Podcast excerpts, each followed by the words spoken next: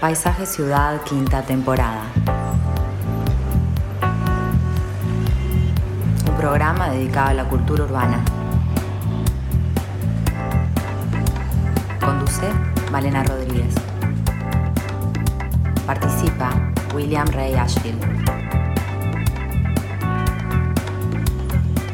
Una realización de BMR Productora, BMR Productora Cultural.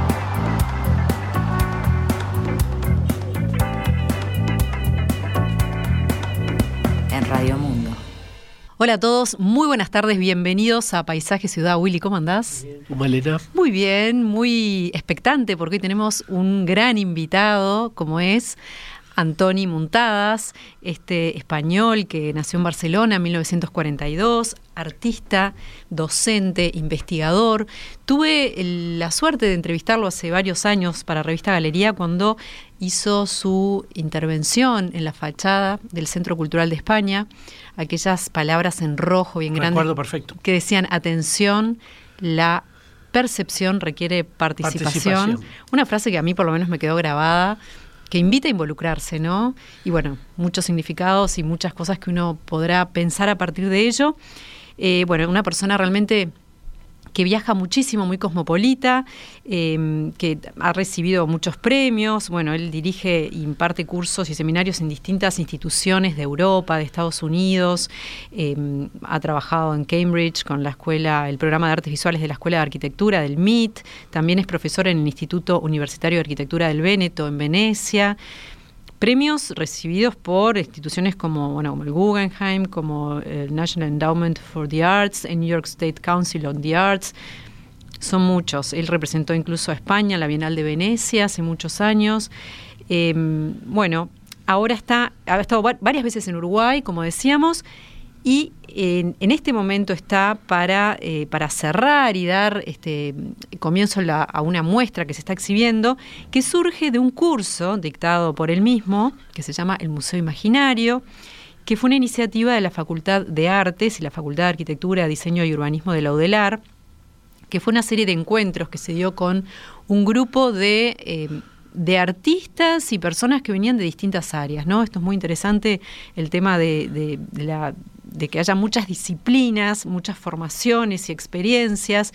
Y la premisa era eh, presentar un museo imaginario personal. Vamos a estar hablando ahorita nomás con Antoni, que le damos la bienvenida. Encantado de estar aquí.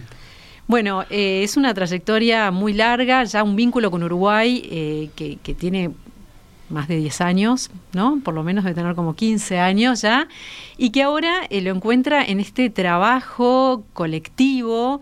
¿Es la primera vez que hace un trabajo colectivo acá en el país? No, eh, yo creo que es el tercer eh, taller que realicé. El primero se hizo en el Museo de Bellas Artes y me sorprendió porque normalmente cuando haces talleres en otros países la gente es muy joven. Aquí gente que era gente de mi propia eh, generación. Y me pareció fantástico porque decir, bueno, hay una voluntad de querer ser, dialogar, eh, enterarse o cuestionar, que en muchos países parece que, que la- el, el- tiempo docente o el tiempo de, de- de comprensión es, es a cierta edad, cuando no. Yo creo que estamos toda la vida intentando saber más, ¿no? Eh, fue gente que, que, no sé, Sagradini, Padín, muchos artistas importantes, arquitectos, que, que luego han estado muy activos. Y luego, más tarde, hice otro con Juan Herreros, que pusimos, o estaba propuesto por Mónica Galán y la Escuela de Arquitectura, y pusimos como tema el zoológico. Y, y fue bastante interesante, ¿no? ¿Qué se hacía con el zoológico? ¿Qué se hacía con los animales? Hubo todo tipo de, de propuestas, ¿no? Llévese un, un- elefante en su casa, o por qué no conseguimos que McDonald's sponsorice la jirafa para que se subsista y que pueda vivir el zoológico. En el fondo, también había mucho tipo de reflexión sobre animales en, captividad o en, o en Libertad, etcétera, dio de sí, dio de sí. Y ahora, el tercero, el Museo Imaginario Personal surge de una propuesta, como bien decías, de arquitectura y bellas artes y de diseño, con las ayudas del Centro Cultural Español para el, primer tramo y, la coordinación fantástica de Karina Strata, que ha hecho la ingeniería cultural de hacer posible eso se ha hecho en dos partes. Una primera, febrero-marzo, en que nos reunimos en la Casa Centenario y estuvimos debatiendo y poniendo los mimbres al taller, invitando gente, eh, gente docente, gente participativa en el sentido de prácticas culturales amplias, arquitectos, artistas, eh, gente de cine, etcétera, y eh, una interrupción luego que se dio abril, mayo, para retomar luego y hacer estas últimas eh, tres semanas y presentar el, que no llamo una exposición, es una presentación de proyectos. O sea, hay que decir que son proyectos que tienen una vida y que pueden tener una, un seguimiento, dependerá de cada uno de ellos, en el sentido de hacerlos reales un proyecto llega hasta donde llega y muchos sabemos que depende de otras cosas que la, voluntad de, hacer un proyecto. Justamente hoy se eh, inaugura esta muestra en el Centro Cultural de España, donde están exponiendo unas 12 personas eh, que participaron en este 12 proyectos, 13 personas, hay una colaboración de dos, y un artista y un arquitecto. Y sí, es a las 6 de la tarde. Eh, yo creo que todo el mundo está invitado. Muy bien. me da la impresión, por la enorme presencia o la importante presencia de arquitectos, que hay un diálogo firme o bastante interesante, por lo menos en el país, entre la producción de las artes visuales y eh, la producción del proyecto de arquitectura. ¿no? Hay intersecciones importantes, hay eh, nexos, hay complementaciones. ¿Cómo, cómo, cómo ves esta, esta relación? Bueno, yo desde todo mi periodo docente ha sido en escuelas de arquitectura, o sea, en MIT estuve casi 42 años en, en la escuela de arquitectura con un curso que se llamaba espacio, eh, Arte en Espacio Público. Y eh, luego en Venecia, hace 20 años que voy eh, en la, Facultad de Arquitectura de la UIAP, Instituto de Arquitectura del Véneto, y con una con un laboratorio de proyectos. Me ha interesado siempre esa relación con la arquitectura. A pesar que yo empiezo como pintor y como una carrera técnica que es ingeniería. Llega un momento que se funden y desaparece la pintura y desaparece la ingeniería y, se crea otra situación híbrida que ha sido mi, mi manera de, de, afrontar las artes plásticas. En el, veo que en el panorama internacional la arquitectura, sobre todo en Latinoamérica, ha sido un foco de atención importante a nivel docente. Muchos de los artistas que conozco en Latinoamérica tienen un background de, como arquitectos. Yo creo que han buscado eh, un tipo de formación, eh, otra, que la que podían tener en una escuela de bellas artes, que evidentemente las escuelas han tenido que evolucionar. Y han evolucionado. Y esperemos que evolucionen más, que incorporen la idea de proyecto, que incorporen no necesariamente de obra, o de piezas, sino que el proyecto es una manera de trabajar a largo plazo, en que hay un proceso abierto, en que se toman decisiones, se investiga, se pasa por la biblioteca.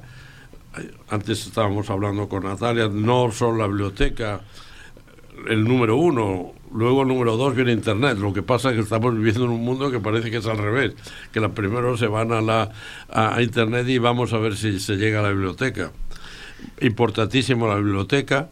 Todas estas cosas requiere tiempo y yo creo que la práctica del cine y la práctica de la, de la arquitectura es una práctica dilatada, a veces por necesidades, a veces por eh, obligación, porque un proyecto no se pasa de, de, la noche a la mañana a realizarse, como un script de cine no se pasa de una mañana a la a realizarse, toma un tiempo. Yo creo que la manera orgánica de una película es uno o dos años. Un, proyecto de arquitectura, lo que sea. A mí, en mis prácticas artísticas, ha habido trabajos que han durado tres años, siete años, diez años. Trabajo en paralelo, quiero decir que hay uno que está al comienzo, otro que estará casi acabando y varios que están circulando en la manera que...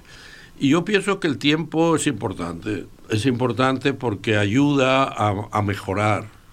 Hay una, no sé, un símil de decir como el vino, ¿no?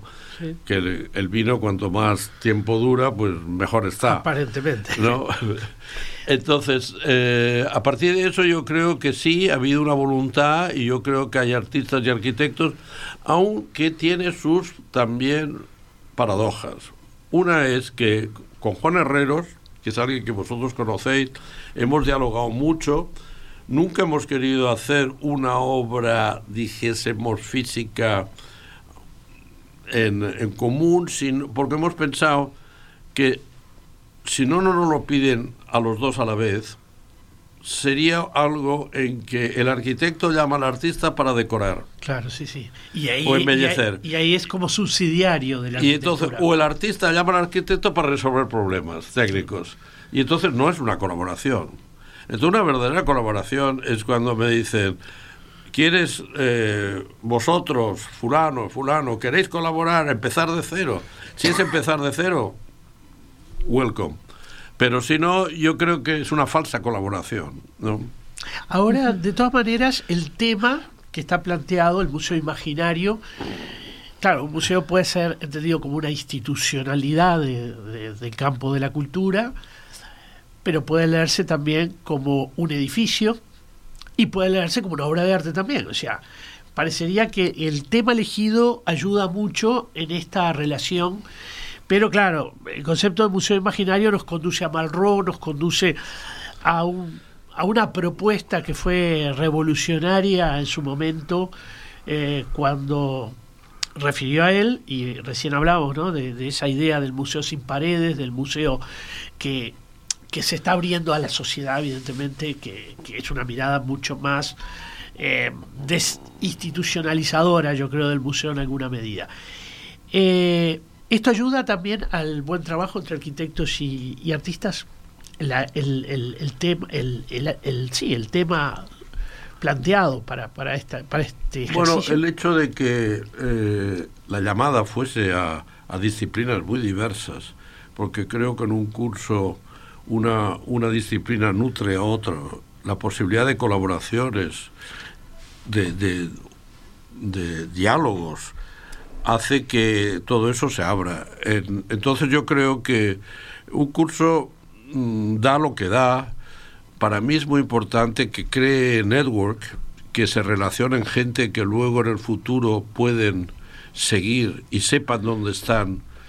Aunque no eran gente que, la mayoría eran gente graduados y tal, pero a veces cuando son gente muy joven, les ayuda que cuando se van fuera de la institución docente, están solos si se han creado un network de ayudas, de viajes, de posibilidad de, desarrollo de información, de emisión, de, hace que no está solo.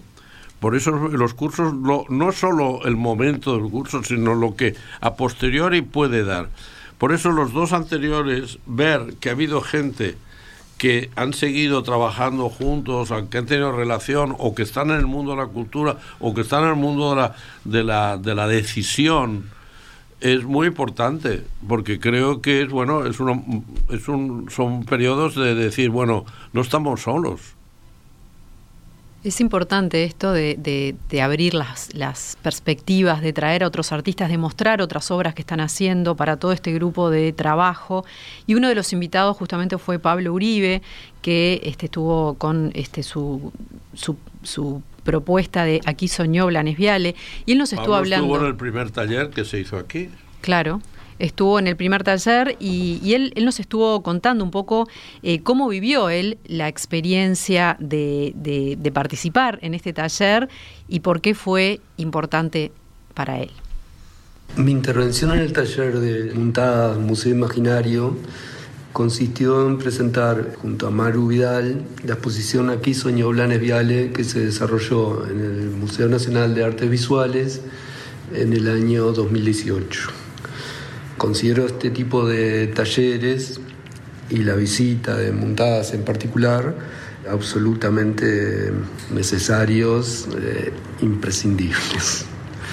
Montadas es, además de un artista mayor, un observador muy agudo de las relaciones entre espacio público y espacio privado, con una obra crítica sobre los medios de comunicación, sobre la memoria, el pasado, la tecnología de control, en definitiva sobre el funcionamiento de las ciudades.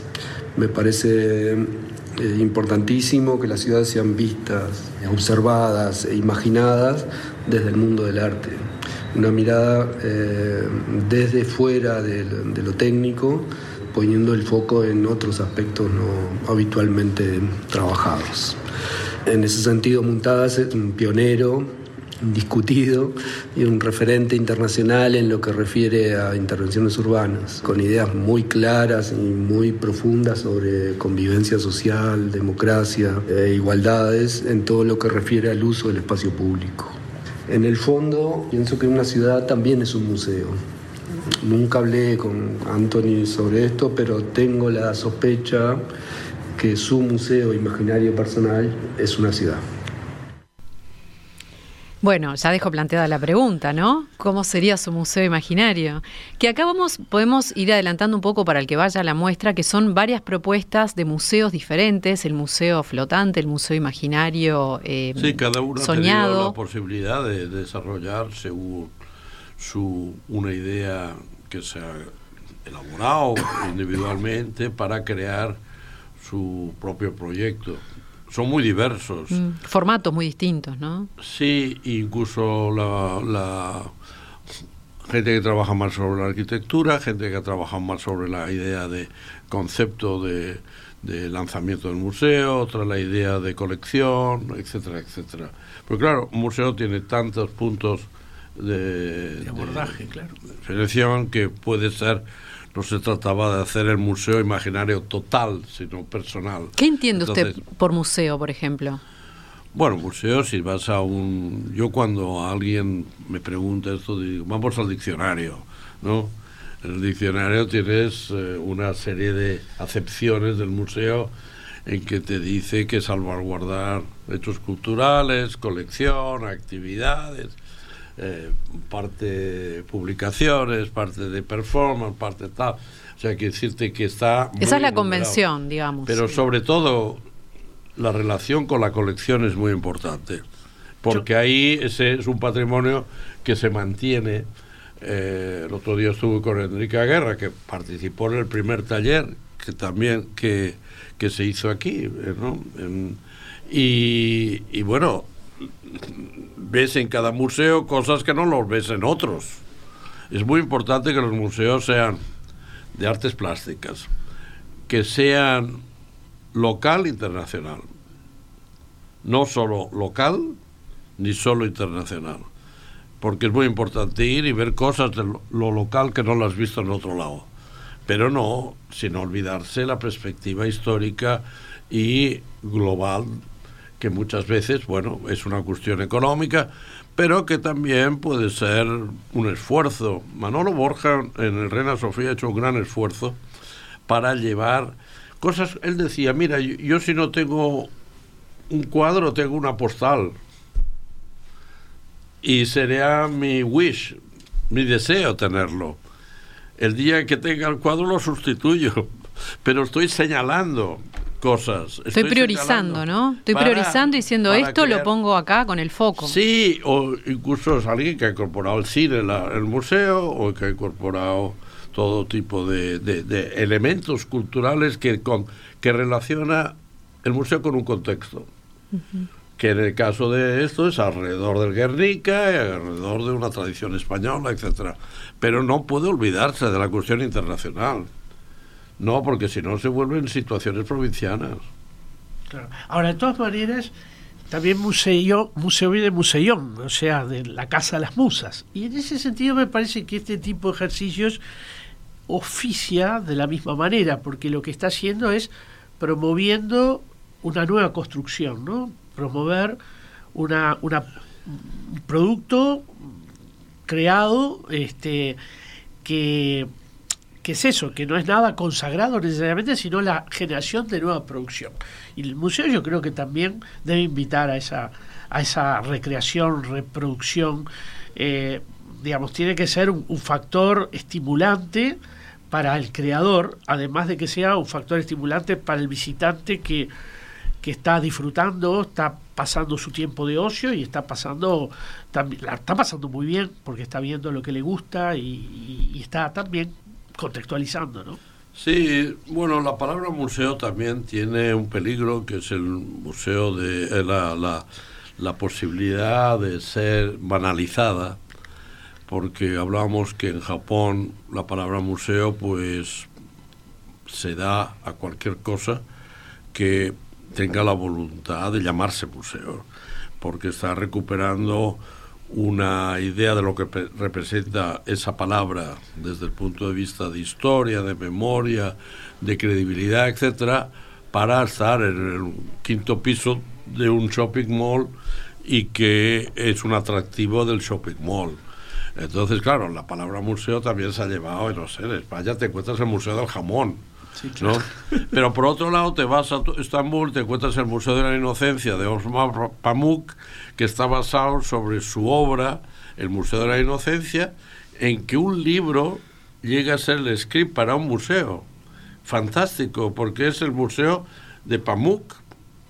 A través de su experiencia, es el gran relator de la, de la ciudad de Estambul y, y que ha llegado a visualizar y a acumular una serie de elementos que quien va puede entender la ciudad es una interpretación personal de la ciudad. O sea, claro, entre el Museo del Jamón y el Museo de la Inocencia, yo creo que son dos extremos en que la palabra museo se usa. Uh, ahí es el problema de las palabras. ¿Sería una mala traducción? Yo estoy bastante con la idea de, de que las palabras pierden su sentido, ¿no? Pero el, el Museo de Tokio, en el, de Tokio, de Japón, en un shopping, ¿sería una mala traducción cultural? Bueno, no es que tenga una mala tradición cultural. La gente, mm, yo creo que em, la cultura japonesa, una gran cultura como la antes la china y la coreana, entran en el arte contemporáneo recientemente. Quiero decir, entran en Japón a los 50, yo diría a los 80 en Corea y el 2000 en China, contemporáneo contemporáneo, que decir, reflejar en un museo lo que está pasando ahora. Que claro, con distancia sí que la ha habido, porque claro, la historia del arte chino no podemos ah, eh, olvidarse. Pero quiero decir que una apuesta por lo, contemporáneo y como se entiende el contemporáneo como práctica artística que no sea la idea artesanal, la idea del objeto, la idea del, de, la, de unas prácticas eh, más eh, cotidianas, etcétera, pues es reciente, es reciente. Y entonces en Japón pues no tienen esta esta mm, eh, no son tan estrictos en usar la palabra la usan la manera que les funciona pero igual también te lo encuentras con el Museo de Jamón, el Museo de Jamón en Madrid. Nosotros tenemos en el Uruguay una ley de museos. Y esa ley de museos ha establecido una categorización eh, con una distinción entre lo que es cada cosa. A una, entonces ahí hay desde colección, centro de interpretación, museo, todo en una clara identificación Cosa que me parece bien, pero de todas maneras la gente se lo sigue llamando museo. O sea, parecería que el peso institucional de la palabra museo es a los que aspira a tener todo el mundo, aún el más pequeño coleccionista que decide exponerle a la gente el bien que, que posee, ¿no? Entonces ahí me parece que hay una, una sobrevaloración, que es así, es muy occidental, del museo como institución, que, Y que intimida a veces. Que puede ser intimidante Intimida, intimida a un consagrante. público en general que a lo mejor se siente mm, excluido au- o autoexcluido, porque yo creo que un museo no excluye a nadie. Puede haber que en un momento dado ha habido museos que se pasan con lo- la- el valor de las entradas. Un museo, un museo gratuito es lo fundamental, es lo que tendría que ser en todos lados. Pero aún así, aun siendo gratuito, la, el- la palabra museo intimida. Hay mucha gente que cree que, bueno, esto no es para mí, yo no entiendo esto. Y la idea de no comprender o implica un poco a la palabra, a la frase, atención, la percepción requiere participación. Si no nos envolvemos, no nos enteramos de nada. Es como decir, ¿cómo podemos pretender entender física o entender biología sin haber estudiado o seguir divulgaciones o ver programas de televisión o enterarte de, de lo que es el arte pues tiene unos conocimientos que, que ahí es arte es información y es percepción evidentemente entra por los sentidos pero se reúne a unos procesos informativos de los conocimientos que se tienen entonces esa, esa intimidación es, es realmente una lástima porque creo se crea antes ya de tener la experiencia. Hacemos un pequeño corte y ya venimos.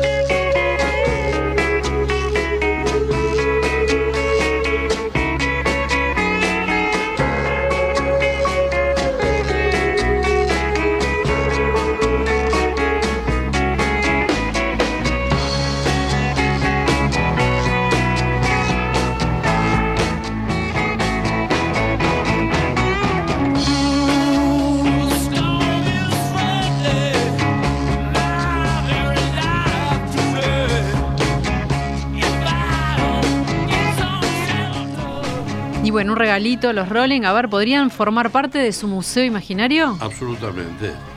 Aparte de otros, Sorry Youth también.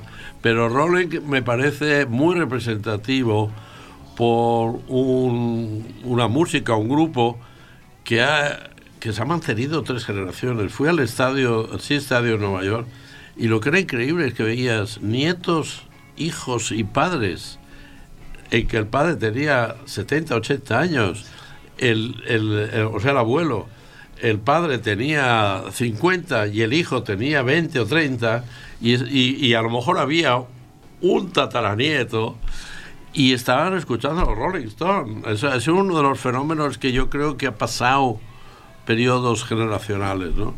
Y bueno, eh, tienen una buena energía, ¿no? Satisfaction me parece que es un, un buen símbolo. ¿Ha pensado en su museo imaginario? Sí, claro. ¿Cómo, cómo sería ese museo? Bueno, eh, yo creo que está en constante flujo. Yo creo que en el sentido de que se incorporan cosas, de que hay, las paredes tienen que ser suficientemente amplias, flexibles y esponjosas para poder recuperar sonidos y recuperar eh, imágenes y que, bueno, en- hay de las prácticas culturales, pues ser un espectro abierto, ¿no? Que puede ver una, una historieta de, de un periódico que yo en España viví, ese periodo como el momento más político que podía haber era us- usar los cómics y las historietas, porque se decía con ironía cosas que no se podían decir directamente por un lado a esto, a, no sé, la última película que puede ser de Berman o de o de Godard o de pasando pues todo tipo de, de prácticas en que pueden ser más o menos establecidas pero en las cuales siempre te quedas con, con cierta... Yo no soy coleccionista, no soy coleccionista, pero eh, la tengo mentalmente. Bien, bueno, ha sido muy importante siempre el trabajo eh, en la intervención urbana, como ya hemos dicho, esta frase que estuvo en el Centro Cultural de España que fue tan, tan este, resonó tanto aquí. Eh, ¿cómo, ¿Cómo ha vivido eh, situaciones en que la gente realmente se apropia de esas intervenciones urbanas? Bueno, yo creo que el signo de apropiarse es un buen signo. O sea, si no hay apropiación por un ciudadano, por la, por quien lo ve, de, un mensaje, yo creo que eh, es fallida. O sea, yo creo que tienen que ser propuestas en que haya la voluntad de de transmitir y de recibir. Esto se da y no se da. O sea, quiero decir. Que los artistas no siempre tienen el retorno, ¿no? No lo ven. No, es que precisamente en el espacio público hay más retorno en lo que llamamos espacios protegidos, galerías, museos y institutos culturales, bellas artes, en que hay una estructura, revistas, eh, periódicos, feedback, conferencias, charlas, está establecido. En la calle, yo he hecho intervenciones en la calle y tienes silencio. Tienes silencio porque no te vas a hacer sociología de tu trabajo de empezar a preguntarle, oye, ¿qué, ¿usted sabe de qué, de qué va esto? ¿Qué le parece? No lo hace. Si hay un sociólogo lo quiere hacer, muchas veces lo he propuesto que me han dicho, ¿por qué crees? No, si quieres hacer la sociología, la haces tú. No, yo no voy a hacer la sociología de mi trabajo. Sería como Ahora, Sí que soy curioso, sí que me interesa. Si lo quieres hacer, fantástico. Pero no podemos estar pendientes de lo que digan para cambiar el mensaje o para transformarlo. Entonces ya estamos o en política o en publicidad. Sí, ahora yo, pregunto, ¿no? Eh, yo tengo la impresión y siempre digo en mis clases que muchos monumentos están mudos. O sea, no transmiten absolutamente nada. Y creo que aquí he citado en otra oportunidad que luego de explicar largamente los contenidos que tenía un, monumento, una, una alumna me dijo, yo vivo frente al monumento y nunca me imaginé que, que ese monumento pudiese decir tanta cosa, ¿no? Atención, ¿no? Ahí está el tema de la atención. Después de, larga, de una larga exposición sobre los contenidos de, ese, de ese monumento. Y, eso me da la impresión de que es posible pensar en que hay monumentos que están mudos, pero quizá la buena contextualización, eh, la generación de curiosidad, pueden ser políticas recuerdo incluso alguna intervención de artistas sobre monumentos del siglo XIX o del siglo XX que generaron unas discusiones tremendas si estaba bien o estaba mal. El solo hecho de la discusión le permitió al monumento visibilizarse ¿eh? e incluso que alguien tratara de explicarlo. Entonces, me, eh, da la impresión que pueden haber estrategias buenas para hacer hablar a esos monumentos que están callados. Un caso que me parece que es muy muy claro de intervención en monumentos históricos es el de Krzysztof Bodisko, que es un artista polaco viviendo en Nueva York, en que él proyecta, proyecta proyección fílmica o fotográfica sobre los monumentos, ah, evidentemente de noche, y que le da una otra lectura, o lo pone en cuestión, o lo que en el fondo es una actitud un poco diferente a la esta que están poniéndose de moda, que hay que demolir los monumentos, que me parece que es una equivocación. Yo creo que eh, lo que hay que dar es otro tipo de información. Hay que reescribirlos o redefinirlos, dar información de qué es. Pero la historia no la vas a cambiar. La historia no se puede cambiar. O sea, podemos cambiar de ahora en adelante o de hace, desde que somos conscientes de las cosas. Pero eso en todas las prácticas, dijésemos, culturales, pero sociales, incluso de género, etcétera, etcétera, yo creo que pasa de que es un momento en que la gente se da cuenta de las cosas y a partir de eso es ser totalmente sensible que cambiarlas.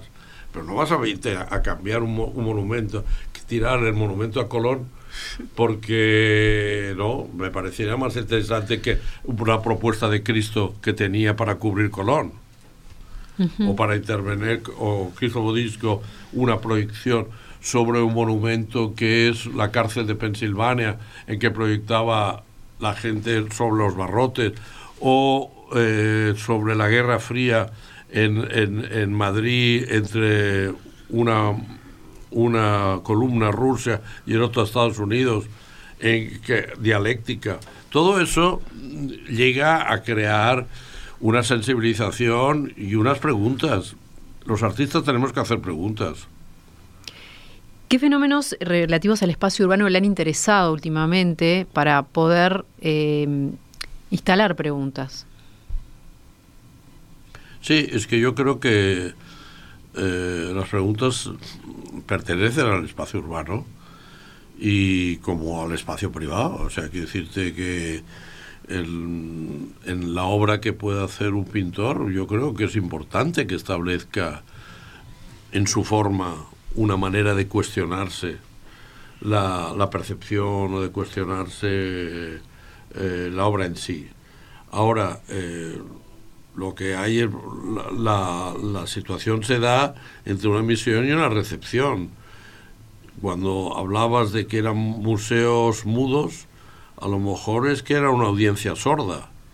Sí, puede ser, claro. ¿No? O sea, quiero decirte, y no... Hay que ayudarla, ¿no? Hay, hay, una responsabilidad de autor y una responsabilidad de lector y de eh, receptor.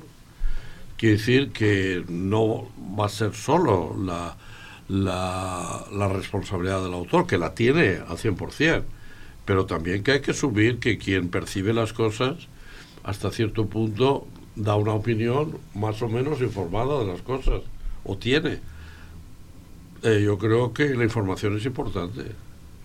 Y que todo lo que ha pasado en el último tiempo, que bueno, a todos nos ha hecho reflexionar y pensar en vivir de otras maneras, ¿Qué le ha interesado más este, para, para seguir ahondando en preguntas y afinando un poco el lápiz de, de, lo, de la última vivencia que hemos tenido este, con la pandemia?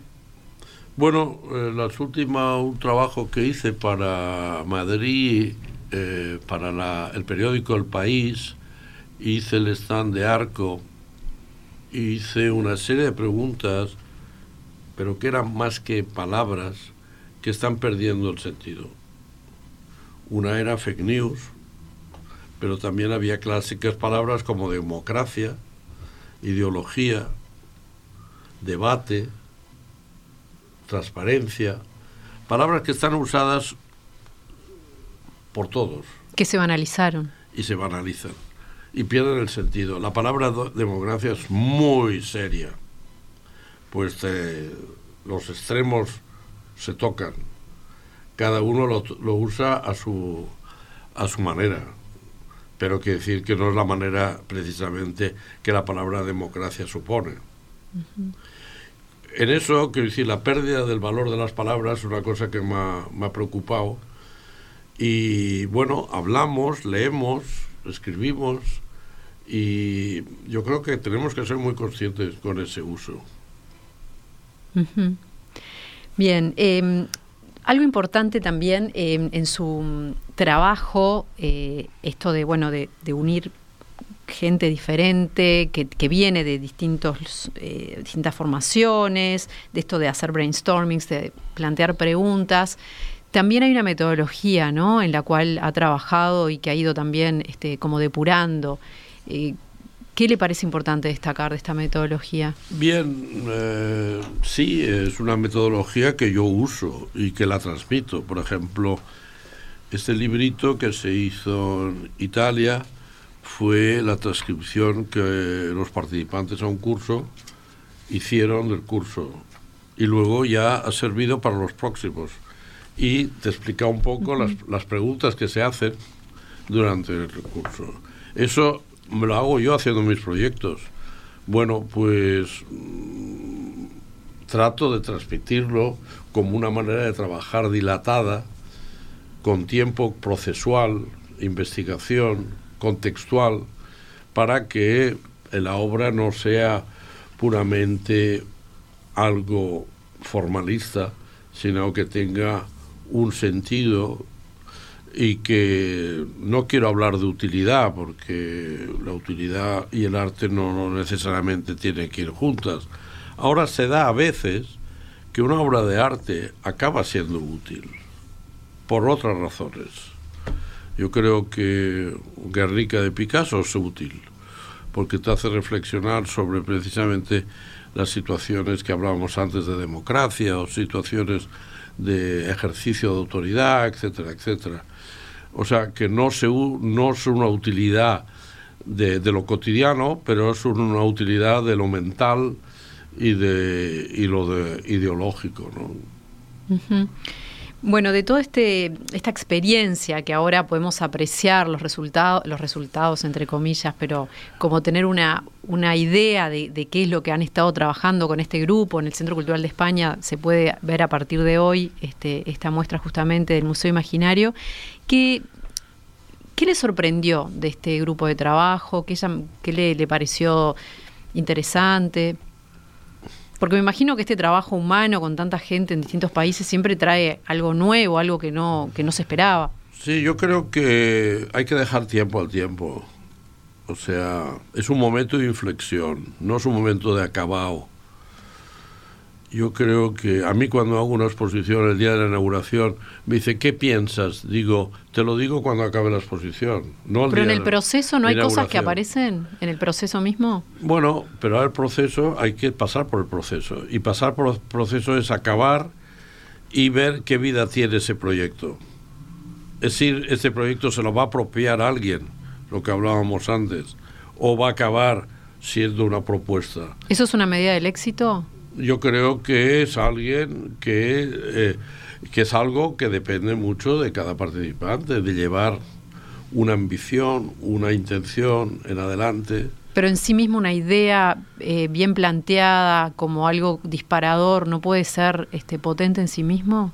Sí, pero yo creo que no estamos hablando de procesos filosóficos, estamos hablando de procesos artísticos y culturales en el sentido de decir de que hay una voluntad de hacer.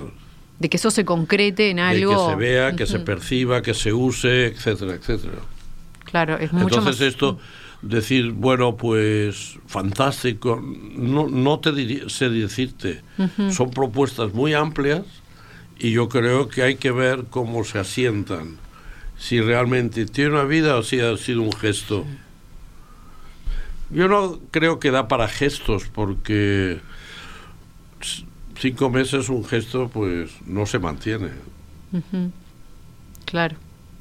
Bueno, parecería también que el ejercicio es un poco poético, en el sentido de que el propio proceso tiene eh, resultados en sí mismos, ¿no? O sea que el propio proceso gana sentido más allá del resultado final, ¿no? ¿Hay algo de esto? Yo, eh, yo creo que es eso. O sea, porque además el proceso le queda a cada persona. Es la voluntad de, de, que, de que esa, esa eh, lectura o recibo de información pueda servir a la persona y incluso sin más si hablamos de metodología del proyecto. Quiero decir, si llega esta persona apropiarse de esta metodología y trabajar de otra manera. Claro. Claro. Porque la mayoría de escuelas de bellas artes, y volvemos un poco en relación a la arquitectura, es que son obras como muy inmediatas, de ejercicios de para mañana. Yo creo que, no, yo creo que, que hay que darle tiempo. Hay, por eso yo creo que las escuelas de bellas artes yo creo que al nuevo decano, este Miranda, que, ha venido al curso, que hemos hablado, que ha escrito sobre estas prácticas, si, llega a, darle osmosis, a ampliar, a recibir y dar eh, información a, a, estudiantes, puede ser un elemento que la Escuela de Bellas Artes sea un elemento importante para que gente tome y no se tenga que ir a estudiar otras cosas. Y que no sea un ejercicio teórico solamente, ¿no? Sí, y bueno, y de prácticas docentes, ¿no? Ahora, yo creo que, mirando el catálogo, que en algunos de los trabajos hay una buena, yo diría un buen abordaje, no diría análisis, pero hay un buen abordaje en la relación entre contenido y contenedor, que me parece que es uno de los grandes temas de los museos en los últimos tiempos. Yo creo que asistimos en los años 90 a una fuerza casi incontenible del contenedor, del edificio del museo, donde los grandes artistas, los grandes, perdón, arquitectos del Star System llegaron incluso a ser museos eh, donde la propia arquitectura era un factor. Bueno, el Guggenheim de Bilbao creo que es un, un buen ejemplo de, o, o, quizá un buen ejemplo, no sé, pero un ejemplo por lo menos de cómo una ciudad puede cambiar tanto a partir de la arquitectura de un museo y no necesariamente del acervo de ese museo. Entonces yo creo que esos años fueron de cierta dicotomía entre acervo y, contenedor y edificio. Entonces me, me, gustó un poco lo que he visto a través del catálogo de que hay much, una reflexión más intrínseca entre, ese, entre los objetos. Hay un, hay un proyecto aquí que me parece interesante, llevado por un estudiante de Bellas Artes, o sea que no son, que es el Museo Flotante. Sí, sí, lo estaba viendo. Y este Museo Flotante, pues eh, es interesante que esté hoy en Montevideo y mañana a Buenos Aires y luego puede ser llegar a, a costeros, eh, o sea que va como si fuese un barco y que lleva y da y recibe. Cuando llega al lugar da unas prácticas, puede ser un festival, música, pero también gente se queda y sigue. Me recordaba un poco el tren de Manu Chao. Claro. Manu Chao Los Andes. Pues hacía un tren que subía y en cada estación tocaban y bajaban unos cuantos y estos se subían. ¿no? Yo creo que, que, que, como experiencia es algo llevado a la idea más formal de un elemento que, que circula, ¿no? Sí, todo en esto forma parece de barco, de, de, da una sensación de algo mucho más este móvil y fluido y, y no este a la tradicional noción que tenemos de los museos, o más sea, todo lo que estamos decís. hablando, sí, de algo como mucho más vivo y, y cambiante. El de Parodi también es interesante, el museo de las cosas que no están en el museo. Inventar de que por qué una performance, cómo se inscribe una performance en un museo. Sí, lo efímero, ¿qué pasa o, con eso? Lo efímero, sí. lo temporal. Que es algo que a mí me importa. Todas las obras públicas que las veo, que, que yo he rehuido a hacer permanentes, siempre son temporales. Claro. Con un tiempo largo, puede ser 10 años, puede ser 15, para justificar los gastos que ha podido haber, evidentemente. Uh -huh. Pero que la ciudadanía sabe que eso no es para quedarse, que eso es algo que eh, o se revisará o desaparecerá. Pero ya hay la voluntad de la ciudadanía y del artista de tener un, un diálogo. Claro. A mí me parece fundamental que hoy en día no volvamos a las historias del monumento en un sentido totalmente permanente, sino que sea temporal y que, que puede ser que mejor apropiación de una ciudadanía que reclame seguir teniendo un monumento que va a tener la, la, la forma y la fecha de, de clausura y que se pida sería interesante que se mantenga. Uh -huh. Bueno, de hecho yo creo que si pensamos en las grandes institucionalidades museísticas, el Prado, el Louvre, la mayor dinámica se produce por las exposiciones temporales más que por la propia colección permanente. Es decir, eso está renovando el público, eso está cambiando, eso lo hace mucho más vivo el museo, que de pronto en su colección permanente ha cambiado.